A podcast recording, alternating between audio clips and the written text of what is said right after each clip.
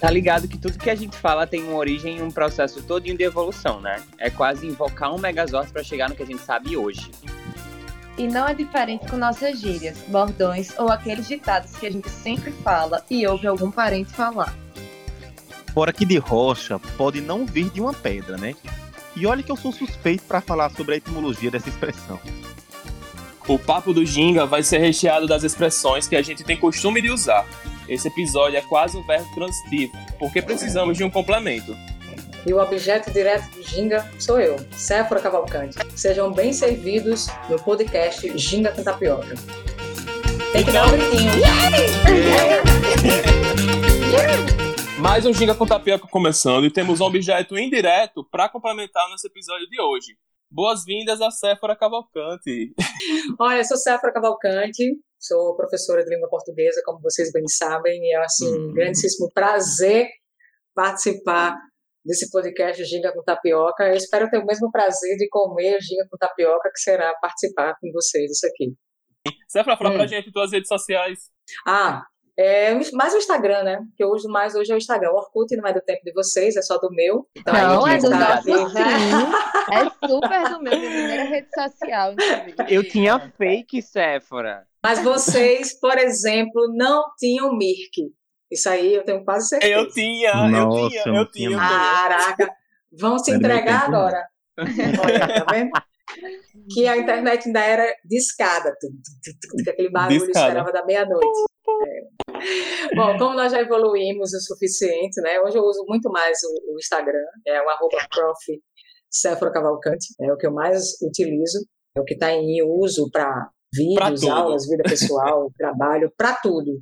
Contato, é, animação de, de festa, para comer, para beber, para qualquer coisa. Para participar do Ginga com Tapioca. Olha, então, inclusive, inclusive. Tá ótimo. Pessoal, essa é a nossa professora Séfora que vai participar hoje. Eu sou Jader, o mediador de sempre. É, minhas redes sociais é já, arroba Jader Alves, underline, tanto no Twitter como no Instagram. E estou acompanhado com os outros apresentadores de sempre. É, Altair Filho, arroba AltairSRF no Instagram, e é isso. E é Bia. isso, final, tá. Oi, gente. Meu arroba, tanto no Twitter quanto no Instagram, é Bia Maciel Underline. Uso lá essas duas redes bastante, então qualquer coisa é só falar. Veto? Fala, Nação Gramática. Meu arroba é Veto FSM no Instagram e arroba Twitter no Twitter. E eu não vou soletrar dessa vez.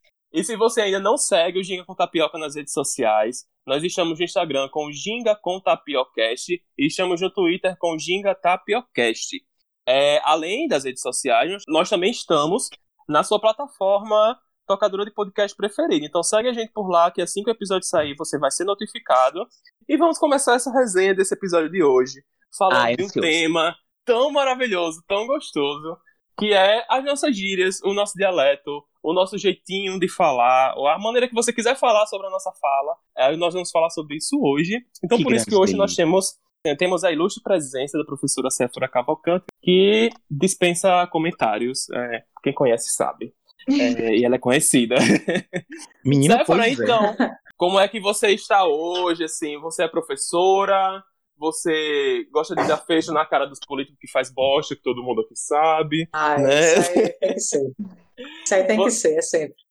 Você também é uma grande formadora de opinião, eu considero, né, muito que você é formadora de opinião, porque você já formou minha opinião durante muito tempo, ainda forma, por eu te acompanhar agora nas redes sociais, eu já fui aluno de Sephora.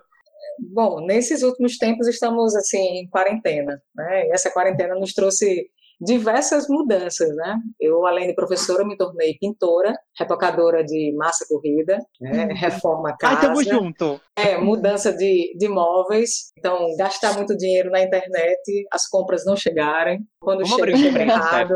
É, tem que fazer. Tem que fazer. Mas, assim, o maior, a maior parte do meu tempo ainda é em aula online, assim, todas as manhãs. Então, já frequentei o hospital por dor nas costas, né? mas também já fico puta com cachorro latindo na hora da gravação, como está acontecendo agora. Então, essas coisas vão acontecendo porque faz parte do dia a dia, né? É, é, você está trazendo todo mundo para dentro da sua casa hoje. Até então, nós vivíamos num lugar completamente isolado, tínhamos a nossa privacidade, e hoje acabou a privacidade, porque as aulas elas acontecem dentro da sua casa. De vez em quando eu estou no escritório, de vez em quando eu estou aqui na, na minha sala, e todo mundo já conhece praticamente a minha casa, o meu dia a dia. Eu estou com fome, me levanto, vou comer e volto. Então, tudo isso vem acontecendo e fazendo com que nós nos adaptemos e nos readaptemos a nós mesmos. Gente, só apresentando também a outra participação que vamos ter nesse episódio, tá bom? É que é a, a participação de Morena, a cachorrinha de Séfora. É uma pane, é uma pane. Ela sempre participa ah, das minhas é aulas, ela já conhece todo mundo, ela já é de casa, assim, eu não tenho como impedir isso. Poxa, da vez que ela falar um comentário, eu vou, eu vou responder ela com voz de cachorrinho. Tá. tá. O, o, nosso episódio de hoje, ele tá falando sobre é, gírias do nosso dialeto e como é que foi, como é que iniciou a sua história com a língua portuguesa. Olha, minha história com a língua portuguesa foi muito interessante, porque eu me apaixonei pelo meu professor de língua portuguesa. Hum. Mas, assim, foi aquela paixão de intelectual. Hum. Uma ah, paixão, tá é, é hum. sério, é de verdade. Eu fazia, eu fazia o pré.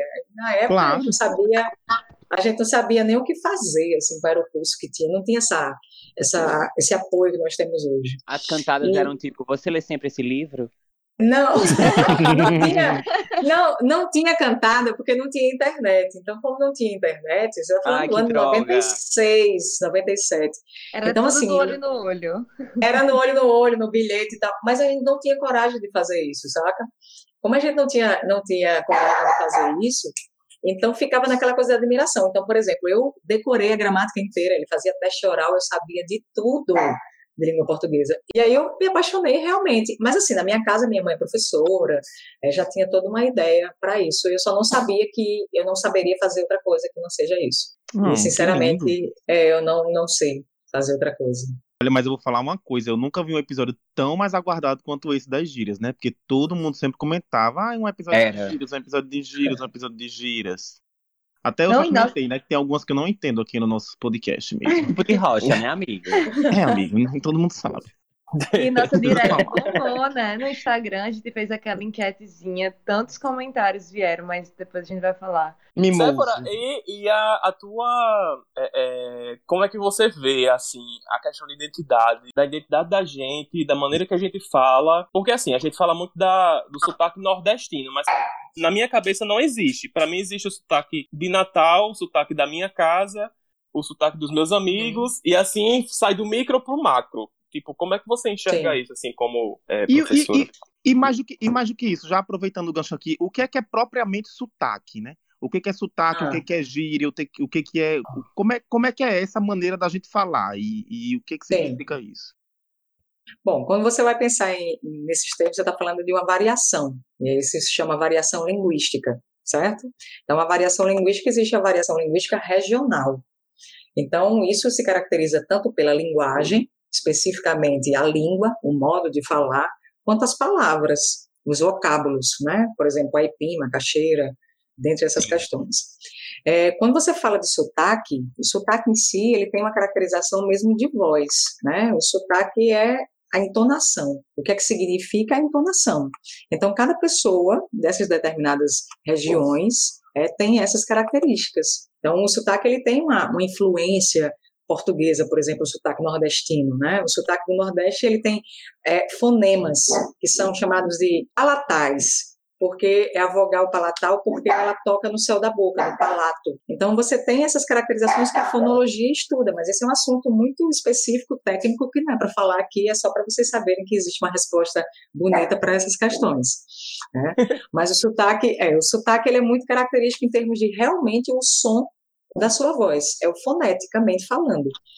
A, a, ideia de uma gíria já é uma característica, porque a gíria ela pode ser diferenciada de diversas maneiras. A gíria, você tem gíria, por exemplo, dos surfistas, você tem a gíria é, dos skatistas, dos caras que jogam futebol, você tem gíria das mais variadas, inclusive inclusive dentro de um contexto é, também regional, também de gênero, é porque a gíria ela é a linguagem informal, é a linguagem informal, é um dialeto de determinado grupo. Então, você pode se caracterizar da maneira como você quiser. Vocês devem lembrar a língua, a língua do P, a língua do I. Então, assim, isso era uma forma de nós nos diferenciarmos. Eu nunca aprendi a falar a língua do P. Gente, nunca aprendi. Nunca... Onde, é, onde é essa história mesmo, essa língua do P? Pelo amor de Deus, eu, eu, que sentido faz é isso? É por causa da propaganda. Deixa eu lhe dizer, é do meu tempo. É da propaganda do, de um chiclete chamado Ping Pong. Então, é como um chiclete, por Deus Nosso Senhor. pelo pau da bandeira.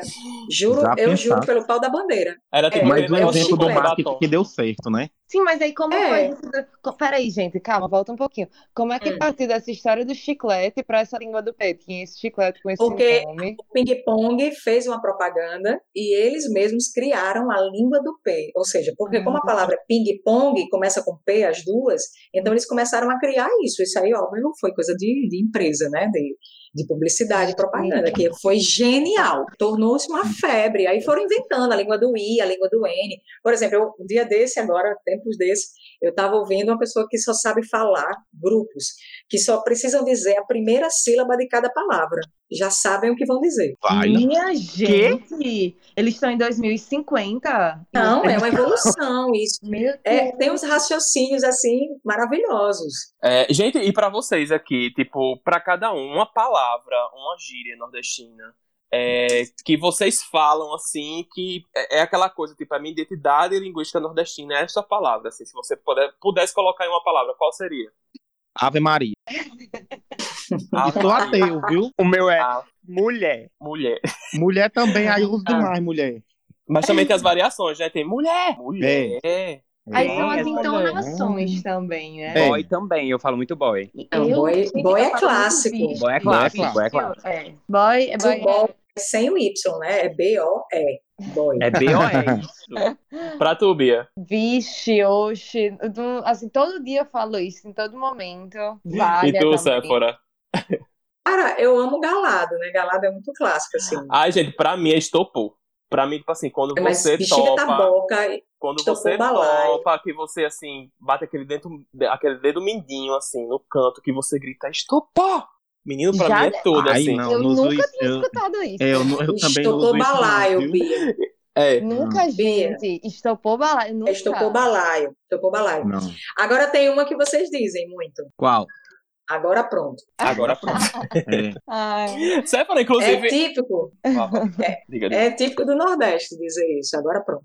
Séfora, é, inclusive, você falou pronto. galado. É, é. Eu descobri o significado da palavra galado numa aula sua. Você podia relembrar? Que... Ai, cara, é, essa história ela é clássica, né? É um dos clássicos, assim, da, da, da variação linguística. A história de galado é muito interessante porque faz parte da história do Rio Grande do Norte, né? Tem toda uma história de, do empreendedorismo de de Maria Boa, tem cabaré de Maria Boa, mas as pessoas tendem a fazer associação com Maria Boa e tem um, um cunho sexual e não tem nada a ver, nada a ver, pelo contrário. É, ela, na verdade, as meninas que trabalhavam no cabaré, elas não sabiam ler nem escrever porque era uma característica da época, década de 40, de elas não frequentarem os grupos escolares, só quem frequentava realmente eram os homens. As mulheres, elas nasceram para suas prendas domésticas, para se prepararem para os casamentos, graças a Deus isso mudou, tanto que estamos aqui, né?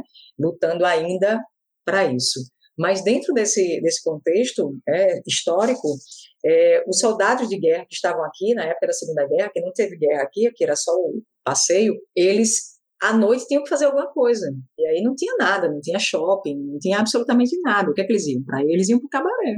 E aí Maria Boa fechava o cabaré. O cabaré de Maria Boa funcionava ali no Baldo, onde hoje é a, onde é a Coserne, hoje, era uma casa, uma casa do lado, muito bonita, uma casa muito bonita, não tem essa, essa, esse estereótipo de, de cabaré do, do interior, não, com a luz vermelha pendurada, não.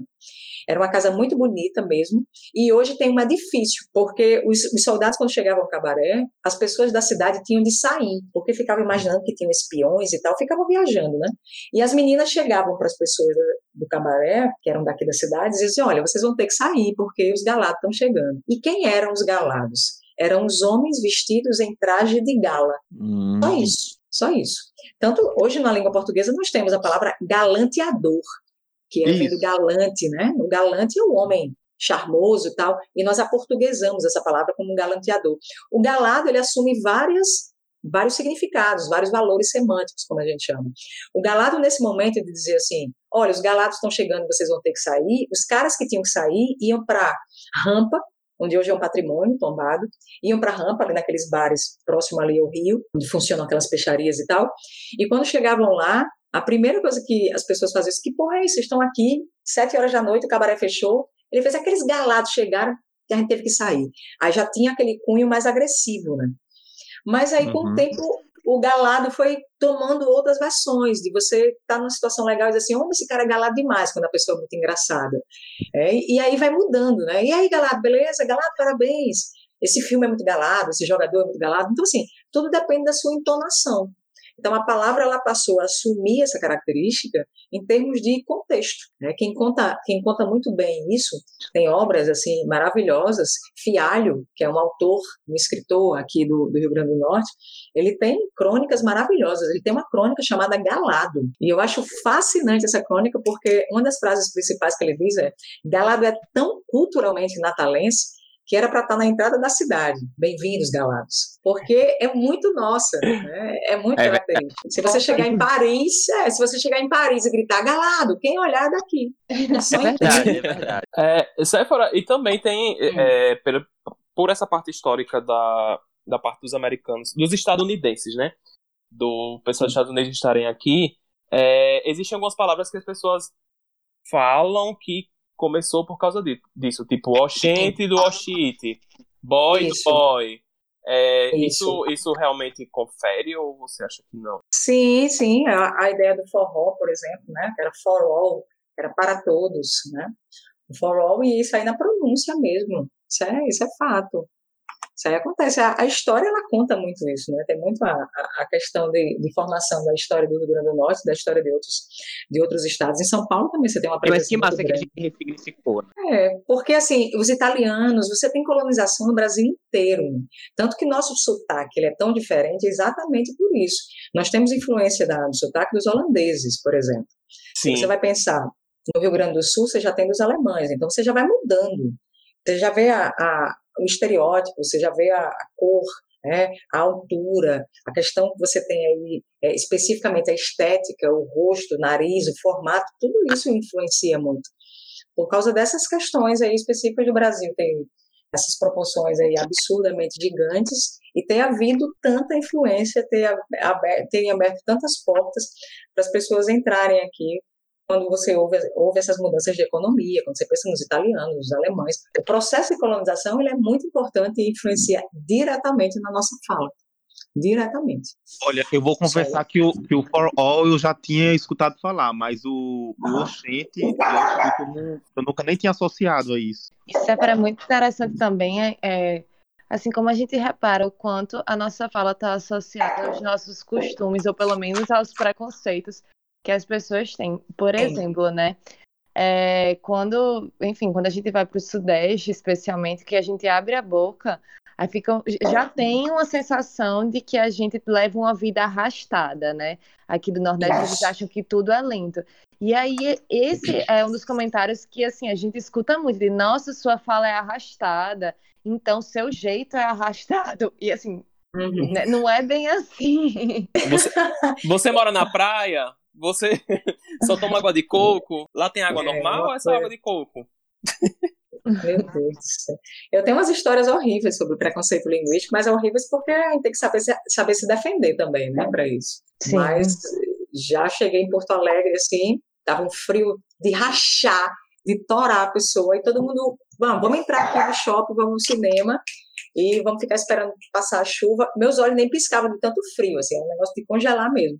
E aí eu, eu fui naquele snack bar, que é aquele, aquela lanchonete que tem dentro do cinema mesmo, e eu fui, cheguei ao caixa e eu disse, você me dá uma coca? A menina olhou para mim, aí ela disse assim, você é, de, você é de onde? Eu disse, não tem coca não? Aí ela fez, não tem, é porque você fala engraçado. Eu disse, como assim fala engraçado? Assim você fala cantando. É, falam também que nós falamos cantando, né?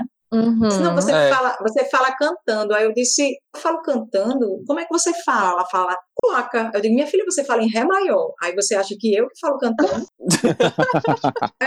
aí eu disse, me diga uma coisa, me dê esse refrigerante aí, esse preto da lata vermelha, pronto, me dê aí. Então, assim, é muito, é muito específico, porque, assim, para nós, eles falam cantando. Para eles, nós falamos cantando. Então, assim, as pessoas têm que entender que existe uma variação regional e isso mostra a riqueza do nosso país. O, preconceito linguístico é uma associação muito da mídia. Se nós prestarmos atenção, as novelas de época, ou as novelas de até pouco tempo, eu penso muito em Senhora do Destino. Não há possibilidade de uma mulher que está vivendo no Rio de Janeiro há 30 anos falar um sotaque nordestino como aquela personagem de Suzana Vieira falava. Sim. É praticamente impossível. A gente não tem cabimento esses nós, personagens. Nós vamos a, é, nós passamos uma semana, nós passamos uma semana no Rio, a gente já vem chiando. É só assistir Lisbelo e Prisioneiro que você entende aquilo ali, né? É, é muito, muito característico. Então, assim, coloca muito essa imagem do Nordeste. A, quem mora no Nordeste tem uma cerca com a casca de ovo em cima, uma roupa no arame, aquela casa isolada, aí um tufo de um tufo de capim seco rodando na pista, aí a pessoa pega a carona num caminhão, o menino vem correndo atrás, só de camisa, com as roupas todas iguais, é uma, uma opercata, as mulheres com a trouxa na cabeça, com o pano amarrado. Então, assim, eles caracterizam muito isso, então associam muito o Nordeste para isso. Eles não sabem que aqui nós frequentamos lugares maravilhosos, temos também o lado da pobreza, como em qualquer outro lugar do planeta, mas o desconhecimento e a ignorância leva muito ao preconceito. Preconceito é sinal de ignorância, né? O desconhecimento faz isso. As pessoas eu... preconceituosas, elas são ignorantes. E, e o, o, que você falou foi muito interessante sobre essa questão de Senhora do Destino, porque eu acho que é o que mais me incomoda. E eu estava escutando um podcast, é, o Budejo, o Budejo de Luan Alencar, do Ceará, do povo do Ceará. E, ele, ah. e a participação do Budejo foi com a Edmara. Aí ela ah. falou de uma coisa que ela estava assistindo um filme, ela até falou o filme, eu vi o vídeo, mas não tô lembrado qual é que a mulher é muito engraçada, bicho. Ela fala tipo, gente, nós, eu preciso construir um foguete. E, e, e ela fala o tempo inteiro assim, eu fiquei, gente. E, e, e eu fiquei. E ela, nós precisamos construir um foguete. Porque nós temos que sair daqui, não sei o quê. Ora, cabra da peste. E eu, minha gente, que porra é essa? E eu comecei a notar aqui nas outras, em outras novelas, tipo, é muito caricato isso. Tipo assim, pra mim, a caricatura do nordestino, pro povo de fora, é aquela roupa em tons terrosos. Sempre é um tom pastel de barro, né? Sim, tipo sim, assim, é. não existe um branco. Total. É uma coisa assim, encardida, porque uhum. minha avó, que era minha avó, meu filho, que usava aqueles tecidos de chita, sei lá o que não era aquilo. A roupa quarada em cima dentro dos matos. Pra quem não sabe o que é quarado no interior, é porque não tinha maciante. Aí você pegava a roupa para secar em cima daqueles matinhos. A roupa ficava bem cheirosinha, sabe, do mato? A roupa era branca, minha gente. Batia na roupa. Isso. E batia na roupa com E pau. batia na roupa com pau. Tipo, não existia essa roupa encardida, é. não. Se brincar, era mais branca do que a de hoje. Aí eu vejo essas coisas na novela, eu fico. Vai, eu fico assim, sem entender. Aí essa do foguete, para mim, foi tudo, assim. E... Mas é para inferiorizar, né? A gente tem uma forma deles acharem que eles Demais. são inferiores em vários aspectos, inclusive no cultural. E enfim, tipo, é muito bizarro é, estereótipos. É. Mas assim, aí é que tá, Bia. Inclusive no cultural, a gente tem a certeza de que eles não são quem pensa desse jeito. Porque se nós formos Sim. pensar que na quantidade, na quantidade de, de autores nordestinos, literários, cantores e tal, eles não têm, nem fazem nem ideia. É, talvez eles pensem, eles pensem aí só em, sei lá, Ariano Suassuna, talvez, por causa do Alta Compadecida, mas desconhecem por completo é, isso é tão comum, a ignorância é tão latente que eles não fazem ideia. Jorge Amado, de você pensar em João Cabral do Melo Neto, Augusto dos Anjos, Nízia Floresta. É, é bizarro. Raquel de Queiroz. E a gente, a gente, é assustador. Você falou, sabe? A gente tem muita gente é, boa, assim, muita gente que escreveu, que ficou conhecida nacionalmente, só que eles simplesmente só acham que o Nordeste, quando vai falar, né? O primeiro que a temática do Nordeste só vai falar sobre o Nordeste, o Nordeste é seca, e que não tem outras riquezas. Ou Nordeste é seco ou Nordeste é praia. Não tem outra coisa, não tem é cidade, quase, é. tipo, não tem uma área urbanizada. E é muito bizarro isso. E, assim, das minhas experiências, eu acho que eu até já contei algumas vezes, mas a gente passei carnaval agora antes da pandemia no Rio. Duas coisas que eu odiava. Primeiro, quando é, escutavam a gente falar, eu e minhas amigas, e até Altaizinho tá. Altaizinho foi ótimo, até Taizinho tava. Tava aí no grupo, quando a gente falava, hum. viravam já fazia. Ai, fala tal palavra. Não sei o que. Tipo, eu falo a mesma língua que você, porque você quer que eu fale outra palavra. Eu não sou não sou nada pra você ficar querendo que eu fique repetindo certas palavras. É isso. Ou também. É, eu tinha dito meu ovo. Não, eu, eu, eu, teve um dado momento que eu só olhava e, enfim, ignorava, porque, gente, pelo amor de Deus, não ia nem me estressar, porque eu já, eu já tinha me estressado. E outra coisa é que eles acham que a gente do Nordeste não sabe de nada do Brasil. Assim, tipo, a gente só sabe as coisas do uhum. Nordeste. E é muito bizarro isso. isso. É o ó. Não sabe nem que a gente tem aeroporto, por mais que péssimo que seja, mas uhum. assim, eles nem sabem que a gente viaja, né? Trabalha, Sim. tem ar-condicionado em casa, a gente paga Vocês condomínio. Estavam...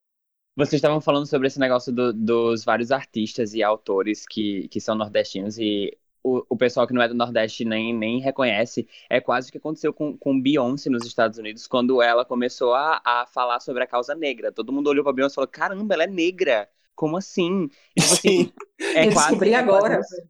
É quase sair do armário. Que porra é isso? É.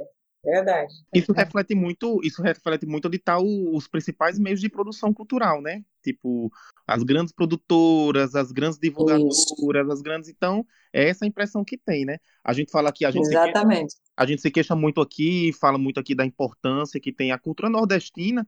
E assim, é, é importante a gente dizer isso, não é, não é que, que que se fala em uma sobreposição de importâncias ou coisas do tipo. Mas o problema é, é, você criar um estereótipo e não conseguir vincular nenhum outro tipo de coisa que fuja daquele estereótipo daquela localidade, né? Uhum. É, isso. É meio que Mas... monopolizar a produção dessas coisas. É, Sim. É. Mas... é porque se valoriza muito o que é de fora, né? Então, assim, eu não posso valorizar o que o está em, em, baixa, digamos, porque Isso é um associa esse Nordeste à pobreza também, né? Nós nos desvalorizamos muito. Isso. Porque pessoas que moram em outras regiões, isso mais central, né? Vamos pensar São Paulo, Sudeste, é, é, especificamente Sul-Sudeste, você tem muito essa repercussão. É, o país, o Brasil era dividido, era Norte e Nordeste. Tanto que você chamava o Norte do país. Até hoje eu escuto pessoas dizendo, ah, ele, ele mora lá no Norte. Não, amor, é Nordeste. Você nunca estudou, não, as regiões do país? Faltou aula de geografia? Você não entende, não? Sabe, tem uma, umas coisas, não, é no Norte. Que Norte? Norte é outra região. Não existe isso. Então, e, tem, e tem uma coisa que eu adoro fazer, às vezes eu jogo jogo online, sabe? Eu jogo Cyber Hunter, às vezes. Aí, Jada, você é gamer? Você é Ele é, ele é. Sim. Eu tô chocada. Todos esses nomes O seguidor do 04 aí. Era gamer.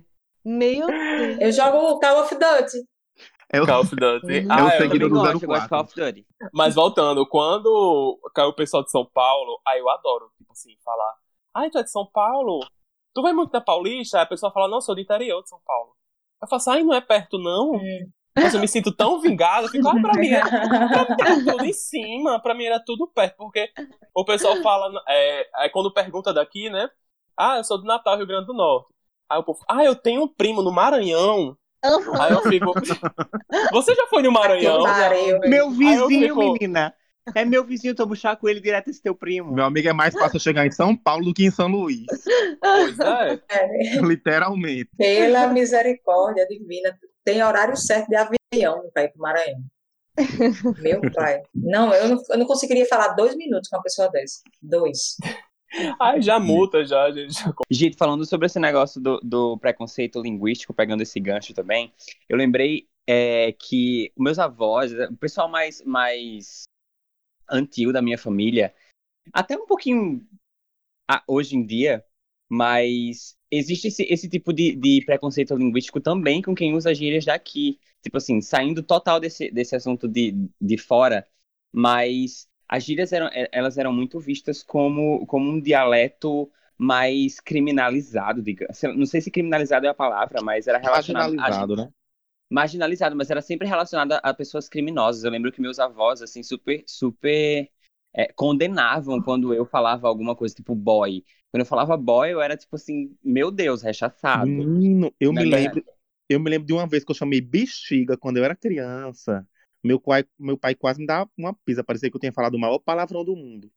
Menina, não é. Bexiga, porque eu falei. Acompanhado bexiga. de para de falar isso, é coisa de malandro. Mas não, mas sabe por que ele brigou com você? Porque bexiga é uma doença. Isso. Olha aí. É, aí. Mas aí o nordestino tem muito isso. Se você fala a palavra e a palavra remete a uma doença ou a morte, eles não falam. É verdade. Porque atrai. Atrás. Jorge Amado que faz isso. Jorge Amado ele conta essa história, porque, por exemplo, há uma, há uma cachorra em vidas secas que se chama de baleia. É muito típico do Nordeste colocar nome de animais. É, de, de, peixe, de peixe, né? De cachorro. cachorro. É, hum. para chamar a água. Então, chamar tainha, baleia, é para chamar a água. Tanto que o menino, quando foi falar a palavra inferno, o menino mais velho foi perguntar à mãe o que era inferno, ela descreve, na verdade, o Nordeste. Ela descreve o ambiente onde ela vive. Para ela, aquilo era o inferno. E ele achou a palavra linda. Tem palavras na língua portuguesa que são lindíssimas, né? E, são, e tem uma conotação ruim. Ele achou a palavra inferno muito bonita, tanto que ele apanhou depois porque ele não acreditava na mãe que disse que era um lugar muito ruim. Então tem muito essa característica. É. Mas enfim, gente, vamos, vamos, vamos voltar para falar um pouco das nossas gírias mais. Tem tanta coisa bacana, o pessoal falou ah, tanto no Instagram que eu, que eu ah. olha, tem tanta coisa aqui. Pia, por exemplo, Pia, quando você pensa assim, Pia, Biel Art Life, botou lá no Instagram, a sugestão dele foi Pia. Gente, tipo assim, Pia, é lavar louça? Não. Não, eu pia adoro porque, tipo assim. Não, é do pinto pia, pia vem de espia. Espia. Não, é de espia, de espiar. Isso. Então é uma redução vocabular. Você faz espia, pia. Pia, pia é olhar. Pi. Você pia, faz assim, pia ali, pia ali, aquele menino pia mais mesmo. Aí pia. Aí ah, você é diz isso no final, agora pronto. Eu tenho uma prima que super usa pia direto. E pois quando era é. pequeno, é. eu, eu achava que era pia de, de lavar as coisas, sabe? Eu achava que pia, pia, não, e eu, eu ia pra pia. Mas, mas, olha, Jackson, ele colocou outra aqui, ele botou armaria, que a variação de armaria, né, que eu já tinha falado, mas ele botou sostou. Sostou é outro que muita gente fala, né? Arroba JacksonBL, é. inclusive. É. Jackson. Ô, ô, ô, Séfora, esse. Porque ah. a gente tem o você, né? Que era Vossa Mercê. Isso. Vossa Mercê, que virou Voz Mercê. Que virou Vossa Mercê, que virou você, que a gente escreve você. hoje VC, que vai virar só C. No, nas gírias também Já virou, isso. né? Existe. Existe porque você tem essas reduções, aí você termina falando da forma mais fácil, mais rápida. É porque, por exemplo, molesta é moléstia. A palavra é moléstia de molestar. Então, a ideia de moléstia, quando você vai falar, é cachorro da molesta, infeliz das costas oca. Você não tem a concordância. Não existe Isso. a concordância. Porque até o armaria, Não tem né, porquê. É, tem que ser. E o interessante está exatamente aí. Quando você fala isso, é, se você for falar do jeito correto, eu não acho legal. Não é, perde a magia da palavra, perde a até, magia. Né? Até, até o Vixe, né? Dizem que, que remonta ao Vixe Maria, né? Que seria, sei lá, alguma relacionada a isso, Ave Maria. Tô certo ou tô falando besteira, certo? Uhum, sim, sim. Sim, é isso mesmo. Pois é, gente. Tem, tem, muita, tem muita coisa aqui, olha. O Odd, Thailson. Mas você, sabe, você tá vendo que o, tá a, a galera se atrapalhou, né? Como? Porque, assim, eles misturaram a ideia, por exemplo, de palavras que são típicas, é, especificamente características, com ditados populares. É, Sim, eu a gente recebeu muito ditado. É, muito ditado. É, eles não, não, as pessoas ainda não sacaram isso. Ditado popular é dito em qualquer lugar do mundo, né? Água mole, empedradura, tanto batata que fura, não é do Nordeste, entendeu? É uhum. algo assim amplo, é. Apesar de ter alguns ditados que são isso que tem relacionados ao Nordeste, né? É claro. Sim, tem. Isso aí tem. Porque também tem. Luiz colocou. É, tá só o milho debulhado. Hum. Como é, Hoje eu tô só o milho debulhado. Debulhado. Tá só o milho. Debu, debu, debulhado, é. É. Debulhado, é verdade. Daí vem Mas, só o milho, né? a, a, redução disso é só o milho, que tem muita gente que eu soltou só o milho. E no final, o estou vem de onde, gente? Pelo que eu, eu tô perdido. Ah, o quê? Sostou, que Jackson BL botou, arroba Jackson BL. É, é sostou, sostou é de assustar, né? Sostou, quando você pensa assim, me admira você não saber. Sostou tem essa origem de você ficar admirado com alguma coisa. Passado, eu acredito que Jackson também tá passado como eu, porque eu não sabia que vinha daí, não. É, eu só, é, é a ideia de só estou espantado, só estou admirado, só estou pasmo. Então aí você hum. reduz. Sostou é uma junção de tudo. Só estou você não saber, ou seja, eu só estou espantada. Séfora, assim. Séfora errou uma palavra. Ela tá falando, eu falo, mulher, só estou, tu errar uma palavra, tu não é professora de português? Isso, exatamente isso. Gente, tô, meu Deus, abriu, abriu um dentro, terceiro viu? olho aqui na minha testa. o olho de Tandera, não foi, filho? Foi! O olho de Tandera abriu agora. Agora João... tem uma que é interessante, sabe qual é? é? As pessoas dizem muito. Você tá comendo, isso é típico no interior. Nossos avós, assim, as pessoas mais velhas tendem a falar isso. Você tá comendo aí deixou comida no prato. Aí, tipicamente, a pessoa diz o quê? Geralmente a pessoa diz assim, não instrua. Instrua. Instrua, é. Instrua. Nossa, não destrua. Não é. instrua. Meu Deus, é uma mistura de destruir com instruir, porque ninguém instrui uma comida, né? Se você for instruir a comida, você vai dizer assim, por favor, comida, venha por aqui, dobre aqui, fica aqui, deita aqui.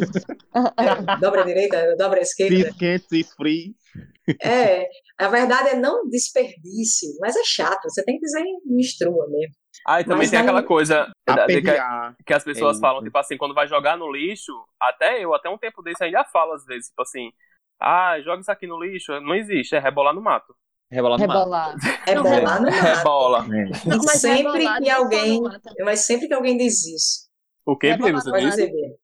O que eu- não, o que eu ia dizer era só que rebolar é, é tipo assim, não só de rebolar no mato, mas tipo, rebola esse negócio aí, se você jogar. Gente, usa muito, escuta O muito. rebolar é de jogar. Tem, tem muita gente que usa muito, verdade. Mas Séfora ia falar alguma coisa, eu fiquei curioso, Séfora. Fale aí. Não, é porque sempre que alguém diz rebolar no mato, eu sempre imagino literalmente uma pessoa rebolando no mato. Ela rebolou. Mas é uma do- É bom Re- É, rebolando de requebrar, você diz? É. É rebolar, rebolar mesmo, de dançar, rebolar no mato. Literalmente, assim, eu olho, eu faço, eu fico imaginando. Tem coisas que as pessoas falam que eu fico imaginando a cena. Um beijo pra Anitta. Anitta É. mato. Total.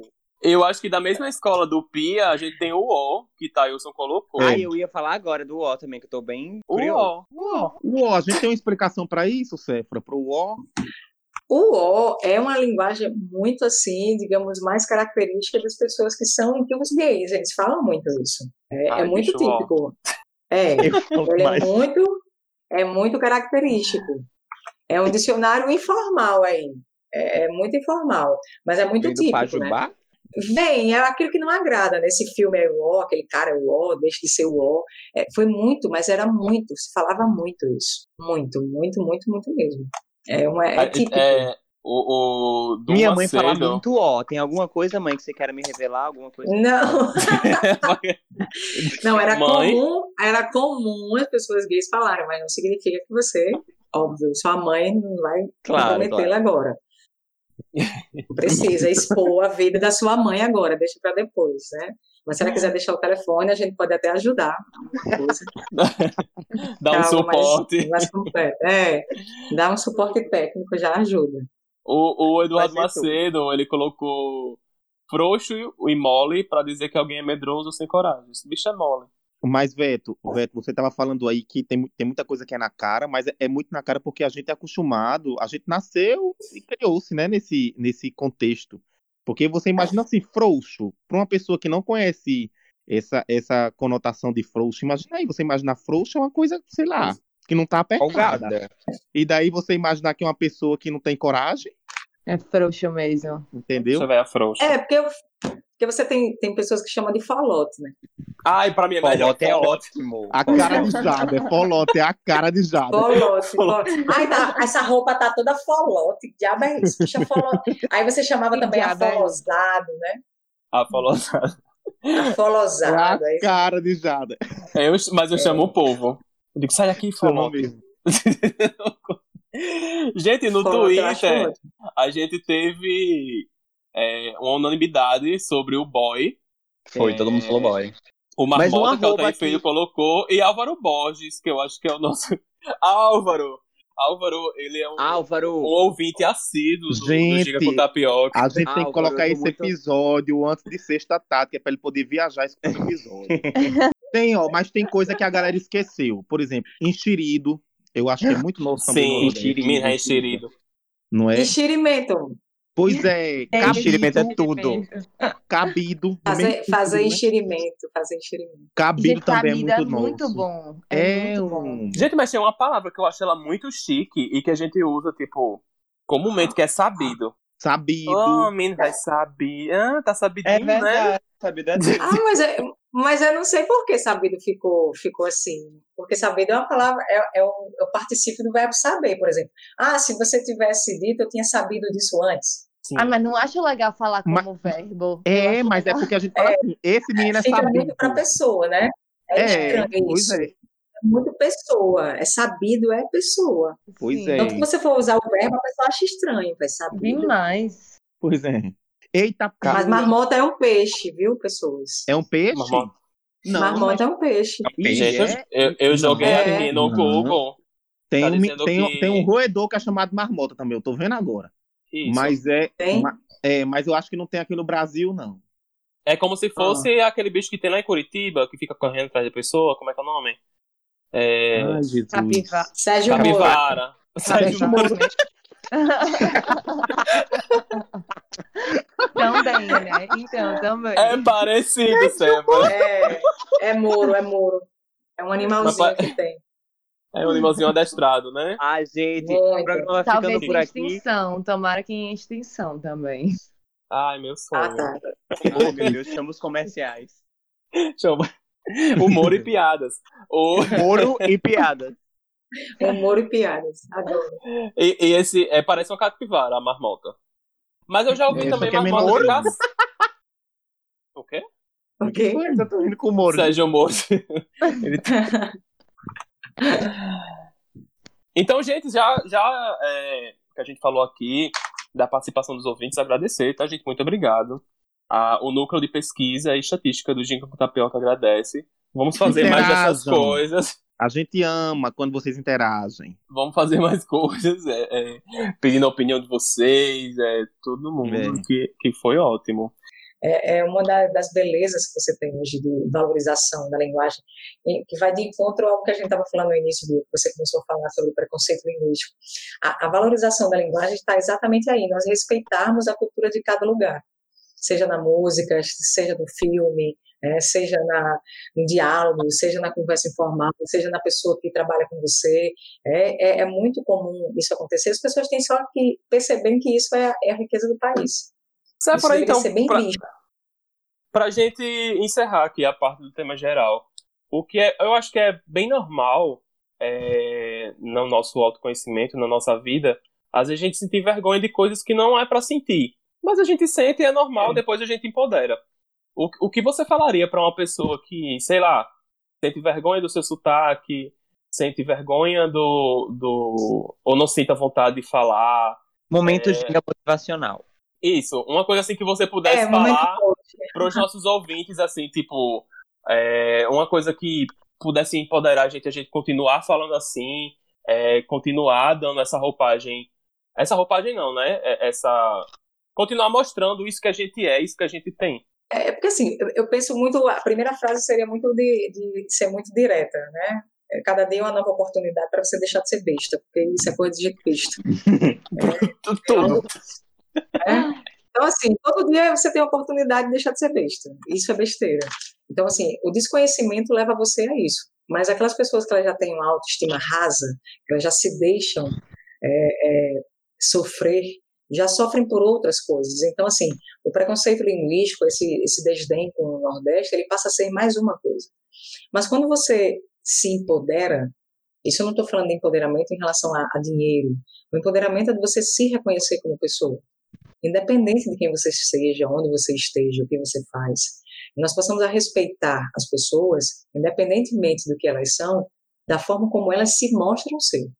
Se você já se mostra aquela pessoa é, que sofre, é, é, assim que eu vou ver. Aquela pessoa que conquista, que quer, que quer saber, que é curiosa, que tem. É assim que você vai ver. Então, assim, tudo é a forma como você se vê diante da sociedade. Tem um vídeo fantástico que todo mundo deveria assistir, é de uma atriz americana chamada Viola Davis. E. Viola, Viola Davis ela fa fala muito sobre isso, de todo o sofrimento dela e o que hoje ela é. Assim como você tem outras obras como Carolina Maria de Jesus, né, Quarto do Despejo, tem todo um contexto desse de sofrimento e, e um reconhecimento. Então, não, se era, não, não somos habituados a valorizar aquilo que vem da origem mais pobre. Né? Tanto que nós lutamos o tempo todo para comprar, consumir e pouco, pouco viver. Hoje nós estamos aprendendo a viver mais, a conviver mais conosco e com os outros, sem ter que sair, sem ter que mostrar roupa. Nós passamos simplesmente a sermos, né? passamos a ser quem realmente somos. Então, passar a ser quem você é e você se reconhecer é o mais importante, independente de onde você esteja, o que você faça. Cada um tem a sua cultura, independente de você morar assim dentro de uma cerca, no quinto do sei de onde, na rua, depois de, do nada, você tem a sua cultura, tem a sua sabedoria, e isso que é o bonito, é de você reconhecer tudo isso. O reconhecimento e a valorização, ela não está no, no, que você tem na carteira, é no que você tem em outros lugares, é como você trata o outro, é, é quando você diz bom dia para o porteiro e quando você diz bom dia para o seu chefe. A partir do momento que você tem um, um doutorado, é doutor em, e você não sabe dar bom dia para uma pessoa mais simples, seu doutorado serve de quê? É isso. Nossa, gente, me deu até vontade de chorar.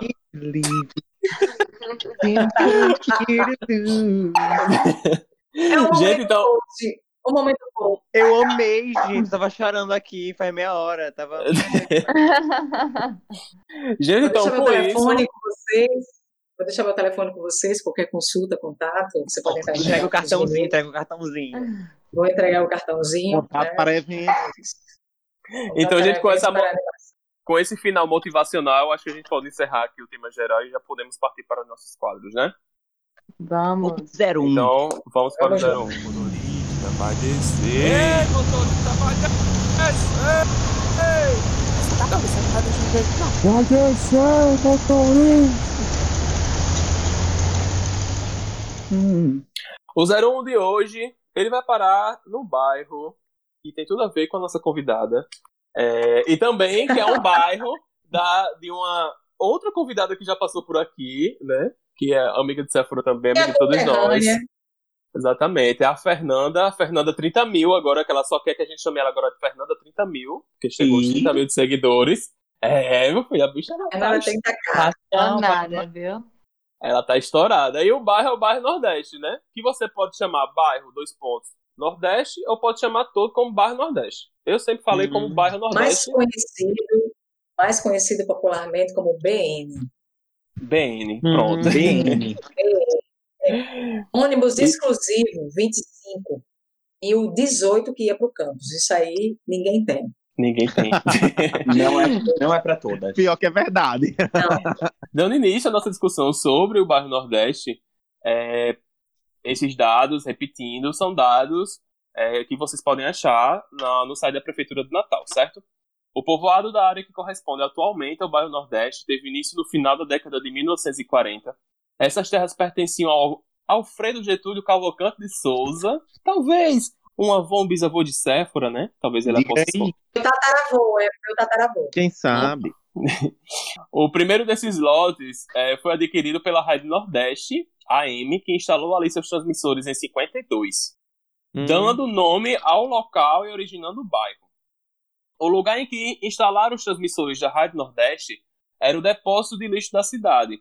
Esse foi transferido depois para o conjunto Boa Vista. Em 1971, com a construção do conjunto Boa Vista, a ocupação se efetivou e a construção do referido conjunto ocorreu sob a responsabilidade do Inocop, que foi o mesmo instituto que fez o bairro de Candelária, que a gente falou no episódio passado. É, e ao mesmo tempo que construiu o bairro Nordeste, construiu também Neópolis. Foram 305 casas adquiridas pelo pessoal da, Mari da Marinha. Posteriormente, moradores de parte do loteamento transferiram-se as terras para as terras ao longo da via férrea até a ponte de Igapó e construíram a favela do Mosquito e a favela do Cortume que ocupa a zona do Mangue nas proximidades do quilômetro 6. E aqui, hum. acho que a gente deu um. Fica aí. Deu um parâmetro geral aqui para o bairro Nordeste. Nordeste. E, temos, e temos aqui Séfora. Séfora, o que, é que você tem que falar aí do seu. Ainda é seu bairro, né? Esse bairro ainda mora dentro de você. É, minha origem, minha origem, mora. A gente sai do bairro Nordeste, mas o bairro Nordeste não sai da gente, não. Minha mãe saiu de lá uns 3, 4 anos, mais ou menos, veio morar aqui perto de nós, tanto de mim quanto do meu irmão, que a gente veio morar aqui na, no NEM, né, Nova Parnamirim. E aí ela veio mais para cá também com meu pai, porque ficava melhor, né? Bem melhor. Mas, ah, Maria, eu tive altas minhas aventuras, minha formação de briga de rua, minha formação de defesa pessoal, de defesa de bullying, é, brincar de coisas. Cara, tudo eu aprendi ali no Mar Nordeste, a pegar ônibus sozinha. Eu, com seis anos, peguei o 25, desci no centro comercial do Alecrim. Voltei de táxi. Tinha seis anos, minha mãe achava que eu tinha sido sequestrada. Na época, fui, peguei o 25, sentei naquela cadeirinha era pequenininha, sabe? Era só da criança. Você era uma criança danada, ah, era meu então. sonho. Não, eu não era danada, não, eu era o satanás virado no do cão. danada era eu, eu tô vendo. tá contando aí, é, ela é outra patamar. Mas, mas eu tive infância, assim, e o Bairro Nordeste me remete a isso, a infância. Porque eu brincava, eu realmente nós tínhamos brincadeira de rua, queimada, esconde-esconde. O primeiro, meu primeiro beijo foi Tô no Poço, do bairro Nordeste. Você, primeiro beijo, Tô no Poço. Cara, isso é inesquecível. Quem era, eu não faço a mínima ideia. Foi no Tô. É. Água por onde? Pelo pescoço. Água por onde? Pelo... pelo pescoço. Quem tira, ou pelo bom ou pelo alguém... ruim foi inesquecível, né? Foi inesquecível, foi muito legal. Safra, ah, mas qual, qual, bicicleta. uma imagem assim, uma imagem do bairro que vem à sua cabeça quando você fala bairro Nordeste, a primeira imagem. Cara, a primeira imagem que vem é eu correndo para pegar o, o 25 para ir para escola. Tudo. eu, é, eu morava numa rua paralela que chama Rua Jandira, a rua de cima é a Tomé de Souza, onde passava o ônibus. Então, quando eu saía de casa e dava assim, o primeiro pé na ladeirinha, eu via o ônibus na parada, eu saía correndo ali. Bolt perdia, né? Porque 10 segundos eu estava lá. E conseguia pegar o ônibus, porque, meu Deus, ia demorar pra caramba. E a gente podia pegar o ônibus da Zona Norte, que era bem perto, né? Era só descer uma rua lá, que vinham os ônibus da, da Zona Norte que passavam na Bernardo Vieira, mas ninguém queria pegar, porque o 25 é um ônibus particular. É só a galera do bairro. É só Era muito massa. Isso é pra Fernanda, é, Fernanda postou um dia desse que eu achei assim um grande privilégio. Inclusive, depois já vou me convidar pra ir um dia ah. lá. Que, porque o bairro Nordeste, como ele é uma descida pro Rio, né? Pelo menos a parte Ele é, é alto. Mais... Isso, ele, ele é, é, alto é... e tem a parte que ele vai descendo, né? Assim, digamos. É, tudo ladeira, tudo ladeira. Aí você mora lá em cima, nos picos suíços. Nos no picos suíços. do sol ali, eu achei muito maravilhoso. Isso. O pôr do sol Aí... é fantástico. Nossa. Fantástico. Porque para mim A antiga eu... casa da minha mãe é, era muito linda mesmo. Era o pôr do sol, assim, você vê o Potengi inteiro, muito longe, mas você vê. Uhum. E o barulho do trem, você escuta o barulho do trem passando lá embaixo. Muito legal. E, Era muito legal. E pra mim, o, o, o pôr do sol do Potengi é tudo. Então, pra mim, quando ela mostrou, assim, eu falei, não acredito que é isso ali, eu nunca vi. Um dia eu vou lá ver, de lá. É. Mas assim, vamos lá. Pra quem, não, pra quem não conhece, para quem não conhece muito Natal, para quem não conhece muita região, é. onde fica assim? O que, o que é que tem o bairro Nordeste assim que você fala e todo mundo sabe? Ah, então o bairro Nordeste é lá. O bairro Nordeste é em frente à Urbana. Sim, o viaduto da Urbana. É a única coisa que você pode dizer. É, quando você vai para as praias do litoral norte, você tem que passar por lá, se você não for pela Ponte Nova, for pela Ponte Velha. Ele é bem antes da ponte, ponte mas a você ponte vê velha a ponte. propriamente dita, a Ponte Velha propriamente dita, ela se inicia no bairro Nordeste, ou ela termina no bairro Nordeste, dependendo do Não, não começa nem termina. Hum. A ponte, ela na verdade, ela, ela é no bairro de Igapó. O bairro hum. Nordeste, ele fica na verdade numa uma perpendicular, mas assim, você pá, o Bairro Nordeste você vê a avenida que você vai para a ponte, entende? Entendi. Sim, é daquela sim. avenida para é, cima, digamos assim. Isso. Digamos que está ali, Como mas não, não se caracteriza. Assim? Felizado Moura. Eu esqueci. Felizado, Felizado Moura. Pronto, então é da Felizado para cima, subindo ali aquela ladeira. Isso. Aí tem uma parte, tem uma parte da Felizardo que o endereço, acho que são três, quatro casas, que, isso, que é no bairro Nordeste, que é a parada de ônibus. Aí depois já é o bairro das Quintas, que é um bairro muito interessante para se falar também. Pessoal, já falamos do, do bairro Nordeste e vamos agora para o nosso próximo quadro, que diabo é isso? Valha, mulher, que diabo é isso? Valha, mulher. Mulher, põe foi, diabo é isso?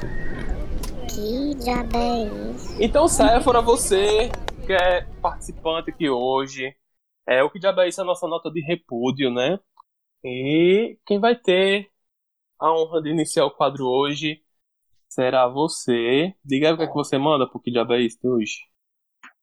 Cara, minha nota de repúdio, na verdade, é. Não, é, não sei, não sei para quem direcionar um repúdio, mas provavelmente é, você, nós vamos fazer isso com, com o governo de uma forma geral, mas há muito tempo. Não o governo atual, mas isso com a declaração já específica de, de muito tempo. É, o Tribunal de Contas do Estado declarou essa, essa semana que um terço das escolas da rede pública não planejou a retomada de aulas no Rio Grande do Norte, pós-pandemia, né? Pós-pandemia. Então, assim, a, o fato de você, de você viver a, a total falta de planejamento. Não existe planejamento nem para o caos, nem um planejamento para o retorno para a vida. Né? Então, você, você vive num, num contexto especificamente é, aleatório, é solto, né? As definições elas são pouco práticas. Por isso que é tão importante nós termos uma atuação com o Estado, seja com deputados, seja com os vereadores, como você trata do, do município, nesse caso, é, as aulas são no Rio Grande do Norte, de uma forma geral, mas especificamente na rede pública, o quão importante é essa conscientização política do saber votar, do conhecer, do entender, porque isso vai trazer transtornos para nós. Isso vai trazer atrasos, isso vai fazer com que nós tenhamos aí cada vez menos pessoas é, atuantes, seja trabalhando, seja nas universidades, e isso vai ser gritante para uma classe social determinada. Né? Então é sempre assim. E isso parece que não vai mudar. Então minha nota de repúdio realmente vai ser para, especificamente não é para o Tribunal de Contas, mas pela essa falta de iniciativa específica que existe hoje no governo de uma forma geral, de tanto tempo, nos governos passados também, porque isso não acontece só de agora, é de muito tempo, mas agora, sim, especificamente agora, podemos dizer que sim. A falta de planejamento, de contato, de conversa, de diálogo, com, principalmente com a sociedade, ela é muito importante. Nossa, e, e, é, e é, muito complicado essa questão da, do retorno, né, é, Séfora? Porque, como você falou, é uma coisa que se complica toda porque não existe comunicação né? Ou a comunicação é muito é, deficiente. É falha, né? Tudo é, tudo é muito falho. Tudo é muito falho. As pessoas ah, imaginam que você fala sobre pandemia, tem que falar sempre sobre. Ah, mas tem que falar das pessoas que sobreviveram. Poxa, mas falar sobre as pessoas que sobreviveram, a vida ela já é natural. É, o que não é natural é a morte. E ela é poderia ter sido evitada. Por que eu tenho que falar da vida? Se eu estou preocupada com as pessoas que sofreram e que morreram e que deixaram ausências, é, que deixaram vazios. Falar sobre a vida, meu Deus do céu, arriscar a vida a gente arrisca o tempo todo, mas é um conceito nosso, é uma escolha praticamente. A doença não é uma escolha. E assim, aliado ao que você falou, eu acho que o que, o que mais irrita, pelo menos que tem um mínimo de consciência social e de coletividade, é porque eram mortes que poderiam ter sido evitadas. Isso. E assim, se a gente tivesse realmente tido, não só da parte estadual e municipal, mas sobretudo do governo federal, se a gente tivesse tido ações é, muito mais estruturadas e organizadas, a gente teria evitado que tantas pessoas assim não estivessem sofrendo hoje em luto por terem perdido familiares, por terem perdido amigos, porque nossa, era uma coisa que poderia ter sido evitada e é, quando a gente vai ver a quantidade de mortes, a gente vê que também tem uma classe social pré-determinada. Então não é. Às vezes ah. o que eu leio é, ah, é porque essa doença é uma loteria, porque não sei o quê. Gente, não é. As pessoas que estão precisando realmente, uma vez ou outra, você tem alguém, algum caso que é realmente mais, mais complexo e tal, que a pessoa vai a óbito. Mas, no geral, as pessoas que morrem são pessoas pobres que não estão com acesso à UTI, a quantidade insuficiente de locais para elas serem tratadas de hospitais. Então, assim, né? Complicado. É, pois é, gente. E já pegando esse, esse gancho de Sephora falando sobre a pandemia, eu vou repetir, vou repetir um que já é isso hoje, que é falando sobre os ônibus de Natal. Minha gente, não tem cabimento. Tipo assim, não existe cabimento. E eu tô achando isso assim, uma forma tão explícita, assim, de tirar o véu de cima da prefeitura do Natal é, e, e, mostrar verdadeiramente com o que ela se preocupa, é nesse caso os ônibus de Natal, porque é, foi preciso um pedido da Defensoria Pública do Estado em uma ação civil pública, e o objetivo é que Natal tenha 100% dos ônibus, sendo que, tipo assim, a parte de retorno, né, a, a, abertura, a reabertura da economia, toda já aconteceu, né, e um, uma coisa que eu não sabia é que o município ele cortou 20 linhas de ônibus. 20 linhas durante esse período de pandemia. E durante o período da. Eh, tipo assim, ainda estamos em pandemia, né? Mas durante o período da reabertura, essas 20 linhas não voltaram. Então, tipo assim, é, é, é até muito complicado a gente falar das pessoas que acham que realmente a pandemia acabou, né? Que estão fazendo festa tá, e tal, tá, enfim. É, mas, como tipo, é que assim, a gente como... faz para avisar eles, hein? É, tipo assim, porra, eu vou todo dia pro meu trabalho, durante a pandemia, com medo, com os, o cara de asa aí no meio do mundo. Eu vou no ônibus lotado, volto no ônibus lotado. Por que, que eu não posso ir pra uma festa? Pois é, isolamento para quem, né, amigo? Quem é que tá fazendo isolamento? Isso, isso, isso, eu não tô. Eu não estou dizendo que isso é um, um, um, pretexto, alguma coisa que defenda as pessoas que estão achando que a pandemia acabou, obviamente.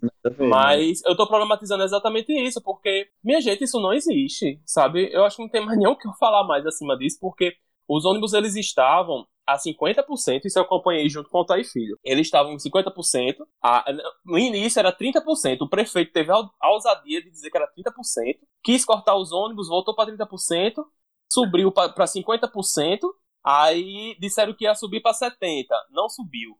Ficou em 50%, e agora a Defensoria Pública entrou com ação civil pública uhum. é, falando que tinham cinco dias para colocar os 100% dos ônibus e restabelecer as 20 linhas de ônibus que foram cortadas. Então, tipo assim, o, o transporte público de Natal, ele é das pessoas? Ele é público mesmo? Ou que porra é isso, né? Então, eu, eu acho isso aqui, enfim, é, é descarado com quem o, o, o prefeito, eu vou dar nome aos bois mesmo, tipo, ele se preocupa porque não adianta você estar tá querendo dar um de bonzinho porque calçou uma rua aqui na Zona Norte, porque calçou uma rua no, no, na Zona Oeste ou Leste, e você não dá o mínimo para as pessoas irem trabalhar e voltar em segurança. E é isso, gente. Como é que diabo é isso de hoje? Gente, vamos, vamos de um, um que diabo é isso. Que, olha, essa semana foram tantos que diabos é isso que aconteceram no, no, no país e no mundo. Foram, foram tantas notícias que, que merecem esse título de que diabo é isso, mas uma que me chamou muita atenção e que me deu muito, muito mais raiva é o que está acontecendo, para surpresa de todos, com o governo federal, óbvio. Nossa, tô... sério? Ele fez tá uma coisa surpresa de quem, velho? Tá passado, eu também tô passado. Nossa, Hã? eu tô muito surpreso. O governo federal fez uma coisa eu ruim. Eu não tô nem acreditando. Não acredito, não. Que absurdo. É um absurdo, é um absurdo. Eu não esperava isso do governo federal, de, de verdade. Será que Mas, não é fake? É, eu até tuitei hoje, eu fiz o, o tweet hoje.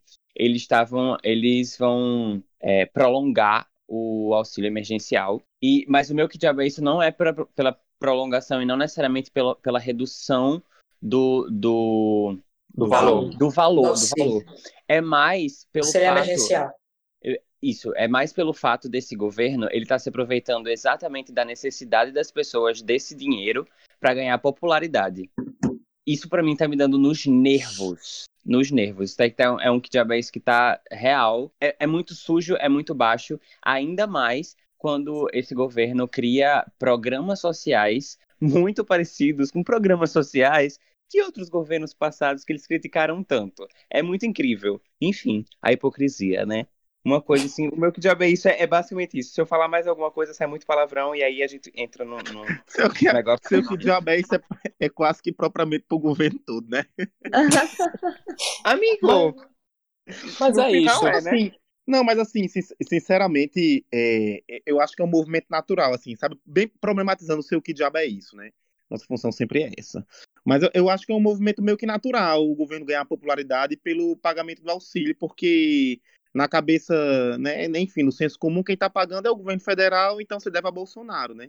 O problema Sim, aí claro. é, é o esclarecimento por trás e é exatamente isso, foi, é, é exatamente dessa de como foi a batalha por detrás da fixação e desse ele... valor de 600 reais, que não era o valor que ele queria, não era pelo tempo que Pronto, queria, é exatamente isso, é exatamente é? Esse, esse discurso que ele vende de que foi ele quem começou essas coisas, quem ele quem quis implementar o, o auxílio emergencial, quando não foi. Nós, todo mundo sabe, todo mundo viu notícias saindo que ele era totalmente contra, inclusive não ia ser nem 600 reais, ia ser 200, aí aumentou para 300 e, e por muita luta da oposição foi 600. E... Mas sabe o que é mais assustador de tudo isso?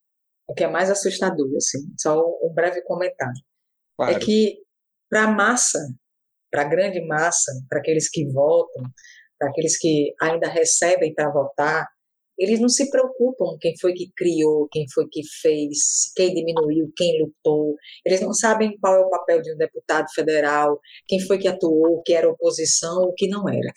Grande questão é, o dinheiro está entrando na conta ou não está? É Entrou, pagou, eu posso gastar, posso tomar o que eu quiser, comprar o que eu quiser, então está tudo certo. O grande problema vai ser a doença maior de todas elas, porque tem uma doença que é muito maior do que esse vírus de agora. Eu não sei se é vírus ou se é bactéria, porque uma coisa tão transtornante nem parece que é vírus. Uhum. Exatamente a ignorância. É a, a pior doença de todas. A ignorância, a ignorância é a pior de todas. Isso que vocês disseram agora, de que o que mais se criticou no governo, dos governos passados, principalmente quando você fala de auxílio, né? E um governo que se garantiu durante tanto tempo, oito anos no governo, mais depois mais três, mais, mais quatro, é quase que completa aí uns, uns 20 anos, mas de conseguir tanto tempo, ah, porque uma das principais questões foi o Bolsa Família. Mas são pessoas que precisam. Esse auxílio emergencial de agora não é que as pessoas não precisem, é um momento de necessidade. Se o governo federal não uhum. fizesse isso, ele ia fazer o quê? Tem que fazer. Mas isso não é esmola, não foi tirado do banco, do bolso de ninguém. É o dinheiro público. E as pessoas precisam entender que isso é dinheiro público. Quem está pagando sou eu indiretamente. Todos nós aqui estamos pagando pelo auxílio emergencial. Não é o dinheiro do governo. O dinheiro do governo é nosso. Nós somos um dos países mais ricos do planeta, porque com tanto roubo, tanta falcatrua, nós ainda estamos de pé, é um milagre. E ainda recebe 600 reais por mês. É, a minha, o meu que diabo é isso, gente? Olha, eu fiquei tão em dúvida entre dois que diabo é isso. Eu fiquei tão feliz porque ninguém falou desses dois que eu vou falar. Calma, ainda tem eu, talvez. E Bia ainda. E aí, vai, brigar? Bia. Fala Ei, tudo. Fala tudo, ah, Bia. Que eu quero vai bater, pega um, pega um pau e bata nela. Pega um pau, pega um pau. Desculpa. Taizinho, eu também dou dúvida entre dois. Então, se você quiser Ai, falar Jesus. o seu, e aí eu, eu vou por eliminação. E vamos de pau ímpar. Ah. tá. O danado, é, o danado é se os dois meus não forem igual aos seus dois, mas enfim. É, é, gente, olhe, vocês viram que hoje foi divulgada uma pesquisa aqui brasileira, do pessoal lá da Federal do Rio de Janeiro, dizendo que esse diabo desse coronavírus ele pode ficar e descobrir uma criatura lá no Rio de Janeiro que tem esse coronavírus por mais de cinco meses ativo dentro do corpo. Aham, uhum, eu vi isso mesmo. Você andando para cima e para baixo com esse coronavírus mais de cinco meses, você ficou de quarentena os 14 dias achando que não infectava mais ninguém e o diabo do vírus ainda no corpo. Como é que pode isso, gente? Meu eu, Deus do céu. Eu vi isso. Cinco meses. Ah, eu tô até evitando e... ver esse tipo de notícia porque eu, eu, eu escuto, aí já, já bate a neura. Eu vi, até a explicação, já... eu vi até a explicação de como é que isso acontece, de como é que ele permanece no corpo, e mesmo que não haja nenhuma infecção. É, isso daí, isso daí eu vi que teve alguns. É, é, é Hong Kong, Espanha e Holanda, acho que foram os três países que. Ou enfim, as três regiões, né? Hong Kong não é país, que conseguiram identificar de fato uma reinfecção, né? É, e o Brasil ainda tem, ainda tem muito. E, e tem um em análise, inclusive. É, ainda, tá, ainda tem muito mistério por detrás disso. É, a, a, parte boa, né, Altair, é porque, tipo, pelo número de pessoas, né, que chegou a essa reinfecção, e não tirando, não tendo como patamar o Brasil, que aqui não tem testagem de nada, praticamente em comparativo com outros países, é, em Hong Kong, Hong Kong, que é meio pequenininho, só é uma pessoa, é, eu acho que na Coreia do Sul, eu tinha visto também, é pouquíssima pessoa, pouqui, pouquíssimas pessoas, acho que de 1 a 6, alguma coisa assim, então né, vamos. É, eu só deixei essa gota de esperança aqui no final mesmo. Que é só pra gente não neurar. Bia? Sim, gente. E aí o meu, né, que diabo é isso? Assim, é um assunto que está sendo falado por todo mundo o tempo todo, mas a gente não poderia deixar de falar. Eu, pelo menos, me vi na obrigação de falar. Que ah, minha gente, porque quando eu, quando eu vi esse negócio, só o que passava na minha cabeça era o que diabo é isso, que diabo é isso. Que é o caso da Flor de Lis, né? Amiga, ia ser yes. Ainda bem que eu pulei. Ah, mas deixa eu lhe dizer que isso literalmente é o que diabo é isso. Nossa, é. E, gente, deixa eu contar. É o diabo literal. Sabe o que eu descobri hoje que tem a ver com o nosso episódio? Que simplesmente os ah. filhos é, que eram mais privilegiados, os outros, os oito filhos mais privilegiados, eles falavam na língua do P para ninguém entender o que é que eles é. Gente, isso é um que diabo é isso real? Gente, Sim. todo dia. Para quem tá voando, vou, vou só contextualizar rapidamente, né? Flor de Lis é uma deputada federal do Rio de Janeiro, foi a deputada eleita com mais votos. E ela já, na verdade, ela já é conhecida, já é famosa tem um tempo. E ela está até um filme. Ela tem até o filme, vou chegar nesse ponto até. Ela está sendo acusada de ter matado o marido barra filho barra genro é, dela. É a série Dark. E, gente, ela, ela é bolsonarista e tal.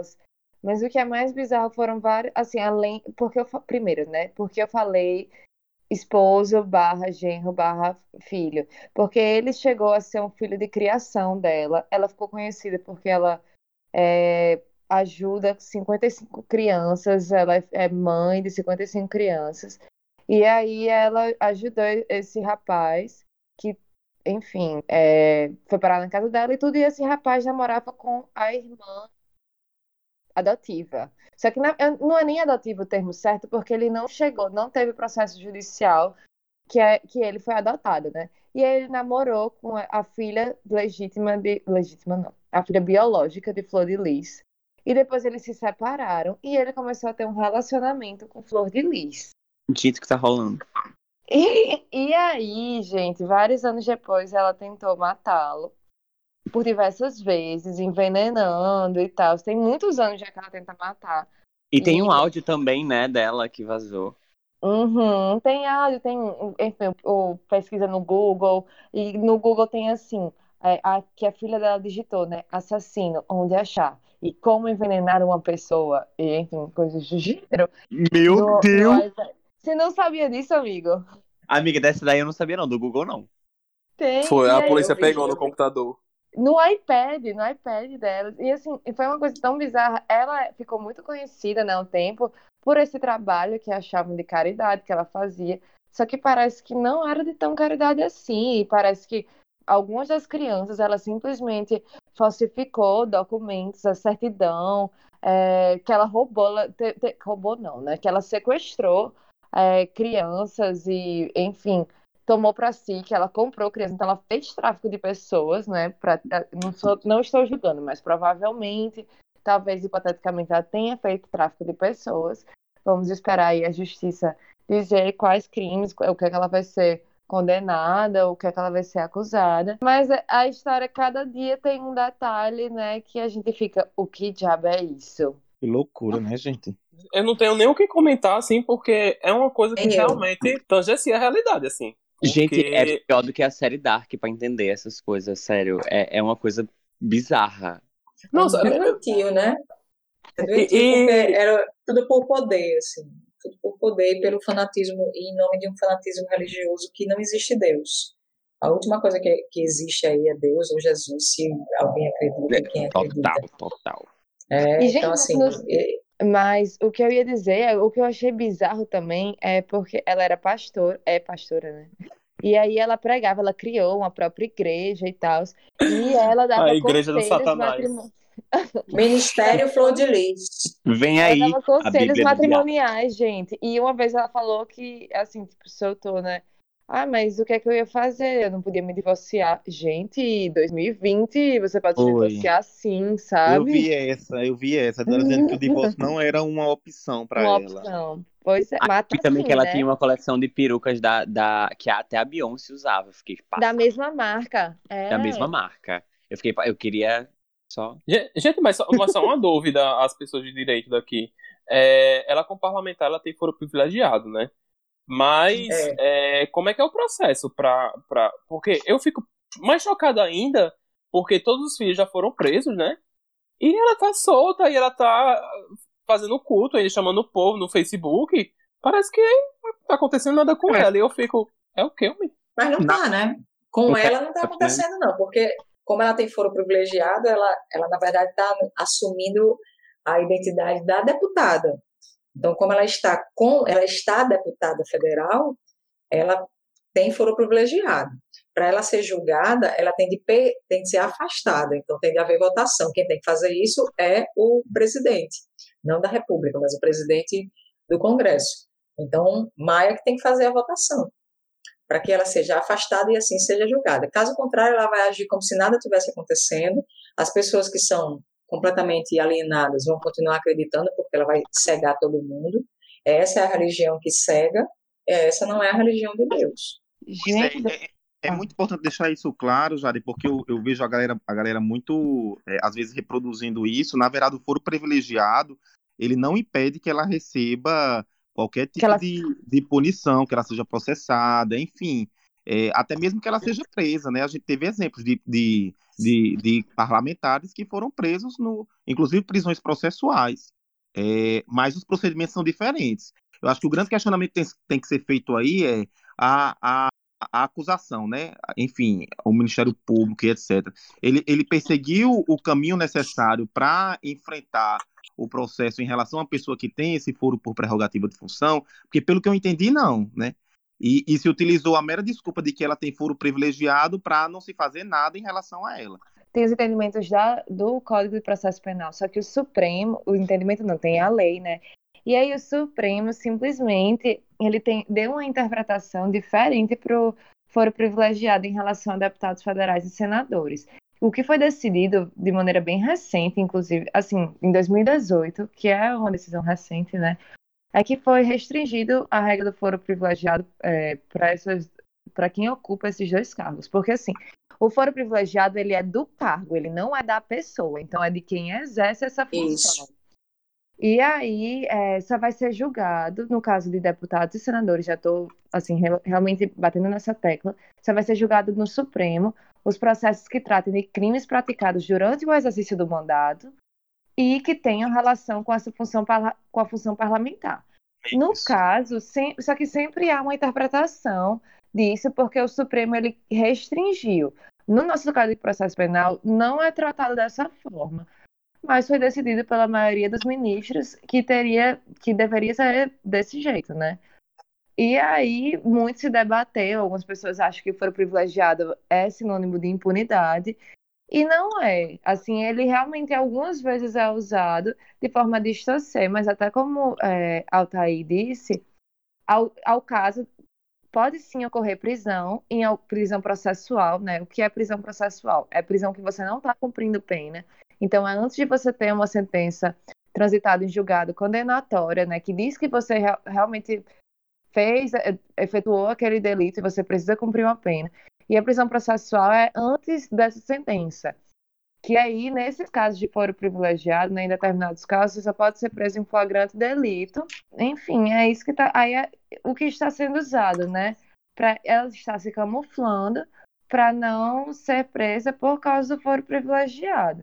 Só que eu vou ser sincera, gente, que eu não cheguei a ver nenhuma discussão específica do caso dela, né? Pois é, eu, eu, eu acho, inclusive, eu, eu, também, eu também não vi, e eu, sinceramente, e aqui eu tô falando realmente como quem não conhece, é para suscitar a dúvida. Eu acho que aí, realmente, eu não sei o que que os investigadores, né, o que que o Ministério Público, o que, que a Polícia Civil fez em relação a ela. Se chegou a tentar algum tipo de medida contra ela, eu não vi, eu não vi isso, entendeu?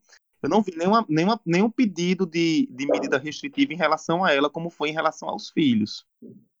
Gente, olha o que eu estou lendo aqui, né? Interessantíssimo. Que eles querem fazer a votação pelo fim do foro privilegiado por causa do caso de Flor de Lis. Que eles, assim, tem um projeto de lei já que está se encaminhando na Câmara de Deputados e, e que está analisando também, né? Porque tem um pedido judicial de afastamento dela. Só que esse já pedido tem? já já tem sim. Só que esse Pronto. pedido ele só vai ser, ele vai ser é um pedido que é analisado de maneira política. Então quem decide é a Câmara de Deputados. Não é uma decisão jurídica, é uma decisão política. E aí eles, vai, eles vão decidir se ela pode ser afastada do cargo ou não. É que a prisão é, pode ser feita sim para pessoas que têm foro privilegiado em caso de flagrante, né, de crime, quando você está, enfim, ó, no momento que você está cometendo crime ou logo em seguida, e também no caso de crime inafiançável. Hum. São nesses dois. A gente já descobriu, a gente descobriu tanta coisa nesse, nessa época, nesse, nesse tempo de pandemia, né? É, você descobriu que João não era de Deus, que Jair não era Messias e que Liz nunca foi flor, né? é verdade. É um... Depois desse ar tóxico aí, depois desse caso, a gente pode ir para o de Rocha Galado, a gente falar de coisa boa, né? Por favor. É... Então vamos lá. De rocha. De rocha, boa. E de rocha, é, de rocha. Pessoal de Rocha Galado de hoje, ele Vamos lá mudar esses áreas nesse podcast. Eu queria iniciar ele. Eu sempre estou apontando alguma pessoa, mas eu quero iniciar, como a gente falou de religião lá no fundo, eu quero falar de religião aqui também. Que foi, vocês viram o padre que tava o padre de Florânia, da cidade de Florânia, aqui no Rio Grande do Norte, que foi fazer um, um leilão via live, que ele tava deitado numa rede Eu vi. Aham, vi, vi. Eu achei isso fantástico. E o homem ele é muito engraçado. Peraí, mas era um leilão e era um leilão de uma lasanha. De uma lasanha. Ia comentar isso. Gente, eu tava dando meu apurou- palpite horrores lá. Ele apurou mais de 100 conto na lasanha. Isso, Mas foi um- 140. Olha aí. Na- Isso, a, a, las- a lasanha saiu por 140 reais e o bolo, que na realidade era uma torta, né, saiu por 500 reais. E que Uhum. ele chama carinhosamente de estrelinha, cada 100 reais. 140. Isso. Ele colocou as, as cinco estrelinhas do, da torta e 140 da lasanha, viu? Eu acho que o mais engraçado é que ele é, passou uma, uma reportagem dele no RN1 hoje e ele falando, ele disse, não, minha gente, porque agora não é tudo por, por via live, não são as redes sociais, então a minha rede social é a minha rede. Então, vai ser da minha rede pra rede de vocês. Por isso que ele tá se balançando. Eu vi. E aí-. E a imagem mais engraçada é quando ele ele tá se balançando, o menino tá segurando a lasanha e os pés dele tá quase batendo na, na lasanha. Aí- e conseguiu os donativos, né, para fazer tem uma obra lá do da Santa que eu não me recordo agora. É, e que deu tudo certo para ele, né? Ele foi aí uma um, um alívio cômico para esse tempo em que, né, tá bem complicado pela parte das religiões. E queria deixar um abraço pra ele, um querido, esse padre. Gente, o meu de Rocha Galado é... é uma besteira, mas eu tenho me divertido tanto, né? Que alguns perfis de mulheres sensacionais que estão fazendo humor na internet e que eu tenho me divertido muito com os vídeos. Eu fiz o TikTok, né? Entrei nessa rede, mas não sou boa em editar fotos, em editar vídeos, mas adoro ficar vendo, né? O de... Tem uma menina, Marcela, eu acho que ela tem uns 16, 17 anos, que ela fez uma série, gente, que se chama Quarentenadas. E aí ela envolve toda a família. em Eu conheço Marcela. Nossa, é muito bom! Ela é muito engraçada. E assim, ela é muito criativa. Como é o nome dela? Marcela o quê, Bia? O arroba. Eita, não peguei o arroba. Peraí, que eu vou pegar o arroba. Mas ela é muito engraçada. Ela não tem 17 anos, não. Não sei onde eu tirei isso. Acho que ela tem uns 20, 21. Mas é porque ela, ela tem uma cara de mais nova. Mas ela é muito boa. Peraí, que, ela começa assim, Oi, gente, eu sou a Marcela. É, todos os vídeos. Ela gosta assim. Ai, me conta. Quero E aí ela- é, eu gosto. ela tem essa série, sabe, que, tipo assim, é, vi- assim, vídeos bem curtos, acho que de até um minuto, que ela e a família dela fazem, todo mundo participa super. E assim, ela não tem, sabe, ela não tem vergonha nenhuma de fazer besteira, de, de tipo, realmente ela, ela conta cada história dela e ela faz caras e bocas, e a edição dela é muito boa também. Ai, É agora não ma underline Montelato. Arroba ma underline. Montelato com dois L's. E no, mas no Tá. TikTok é outro. É Honeybee24. Isso. Ma underline Honeybee? Montelato. No Não, TikTok, eu quero no TikTok. no Ah, TikTok no é TikTok H-U. Honeybee. Ah, você vai. Você Fala, fala? amiga. H1. H-U-N-N-Y-B-E-E-24. 24. Achei. E assim, é um besterol, mas ela é, tipo, ela é muito boa. Eu acho ela Eu amo, eu incrível, adoro. Eu adoro super criativa. Ela, fa- ela faz um humor que. Porque tem muito isso de. Ah, eu, é, só, a gente só consegue fazer humor quando é pra tirar onda com alguns grupos, não sei o quê, e o politicamente correto tem destruído o humor. E, gente, ela é o melhor exemplo de que você consegue sim fazer um humor inteligentíssimo, um humor leve, e você não tá ofendendo ninguém, sabe? É muito interessante. Meu de Rocha Galado, cara, ele vai para uma iniciativa assim super legal, porque por conhecer o lugar e achar que, que isso tem que ser realmente dito e visto, né? E, e copiado até. É que eu não sei se vocês viram essa história, mas devem ter visto, sim. Que um cliente deixou o troco, esqueceu o troco num restaurante aqui de Natal, uma grande rede de restaurantes aqui de Natal, e o garçom guardou o troco por seis meses. E quando o cliente voltou, por coincidência, ele devolveu o troco com a nota anexada. Gente! Aí! 10 reais. Isso foi lá no Camarões. Esse garçom, assim, é, é um ícone, né? Não foi divulgado o nome dele, nada. Mas, assim, a, quem já frequentou Camarões, assim, que valoriza muito esse, esse restaurante da terra mesmo, daqui, é, sabe que o tratamento, que o, a forma como eles lidam com, com todas as situações, a, a educação e, e, o tratamento deles Sim. com os clientes, é, é, algo, assim, diferenciado para nós. É verdade. Tem muito orgulho, é, tem muito orgulho, assim, de ser um dos, dos restaurantes né, melhores do Brasil, acho que é o quinto, deve estar, é o quarto ou quinto melhor do Brasil, é, e você ter toda uma, uma valorização realmente de pessoas que saíram do interior, muitos deles são do interior, crescem ali trabalhando e se tornam mestres, se tornam garçons, assim, de muito tempo, e é muito constante. O meu de Rocha Galado, é, por uma ação que foi tomada hoje, é, e, e, essa ação ela, ela ganha um, um, um relevo especial, porque a gente está vivendo um, um período em que as autonomias universitárias estão sendo totalmente vilipendiadas né, pelo governo federal. A gente vê aí. É, foi nomeada. Ah, que palavra bonita, vilipendiada. Né, foi nomeada uma reitora aí. É, bastante controversa para o FESA, né? não era a pessoa uhum. que tinha sido mais votada. Tem aí a história do reitor do IFRN. E hoje o governo do estado ele decidiu mudar essa prática totalmente e a possibilidade de existir essa prática em relação ao ERN, né? que é extinguindo a história da, da lista tríplice e, e colocando sempre a nomeação do reitor, reitora da UERN, aquele que for o mais votado pela comunidade acadêmica. Foi anunciado hoje pelo governo do estado, achei que foi super oportuno nesse momento, marca uma posição bastante importante Isso, em relação ao tratamento que é dado ao ensino superior. E esse é o meu de Rocha Galado dessa semana. Arrasou, amigo. Boa, boa. O meu de Rocha Galado vai para a primeira ONG do Brasil com foco em pessoas idosas LGBT em Santa Catarina. Não é aqui em Natal, infelizmente, mas é em Santa Catarina. A ONG é o Eternamente Sou. O arroba deles é arroba eternamente.sou.sc, que é a sigla de Santa Catarina.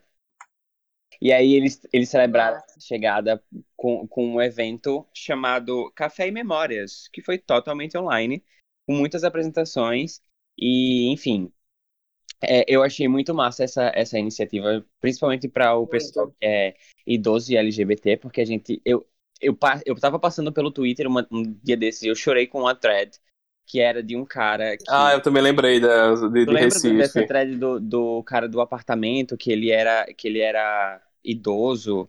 Ele é idoso, não sei se ele, se ele faleceu, mas. Ele faleceu. É, enfim, ele era muito solitário e a solidão do, do LGBT idoso é, é muito real e precisa ser observada. E essa ONG fez tudo. É um, é um grande aplauso. Então já fomos de, de Rocha Galado de hoje, vamos para o nosso próximo quadro, Pitaco.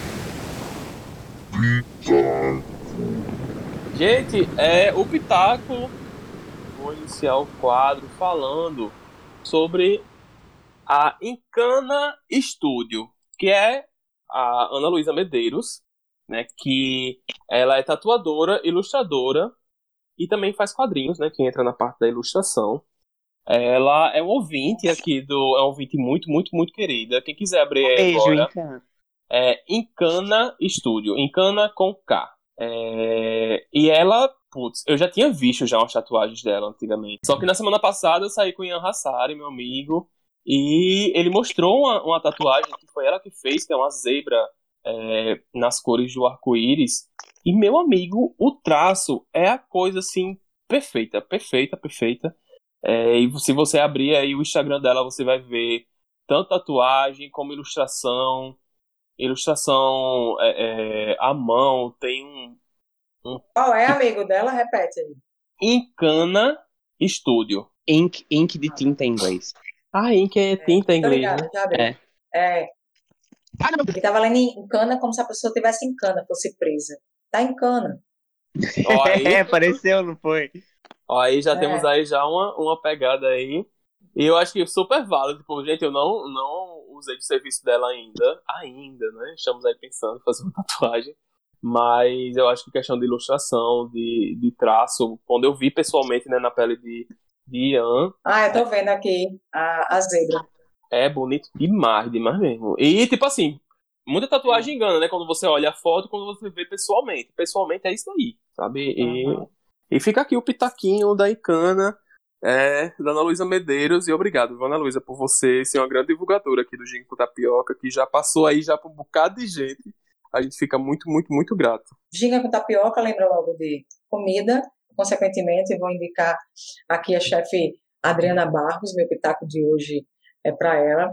É, a Adriana é, é chefe internacional, mas com preços assim inigualáveis e incríveis. A página dela é chefe, até o F, Adriana Barros. E assim, eu sou consumidora ativa, Nossa. direta.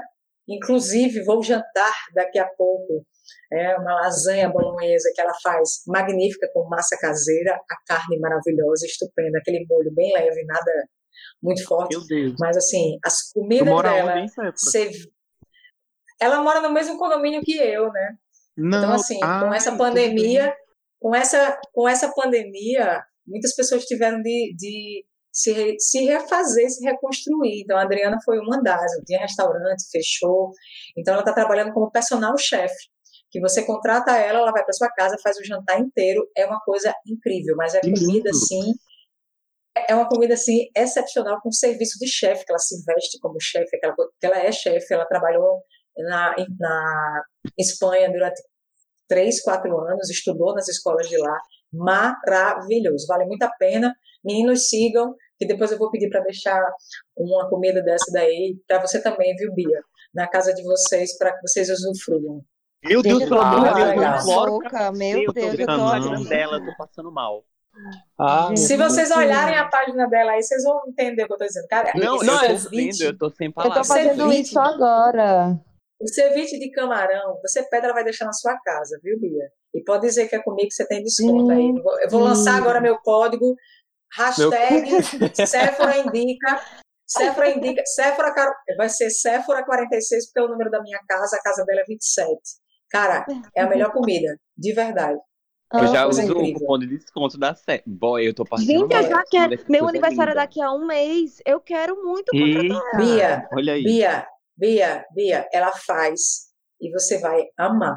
Tô falando muito sério. Ela pode fazer só para duas pessoas se você quiser. Não se preocupe com isso. Nossa, gente, mas de verdade. Abram o Instagram dela.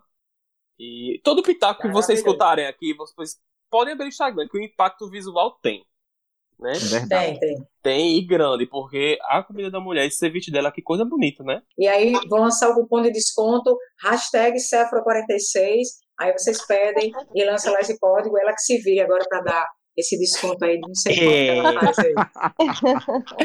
a mulher tem moral. Eu, eu odeio, eu odeio é. quando dá, quando dá pitaco Tem que ser, comida. tem que ser. Eu odeio quando dá pitaco de comida, porque eu tenho certeza que quando acabar de gravar o programa eu vou comer um creme crack. E não vai ser a. a...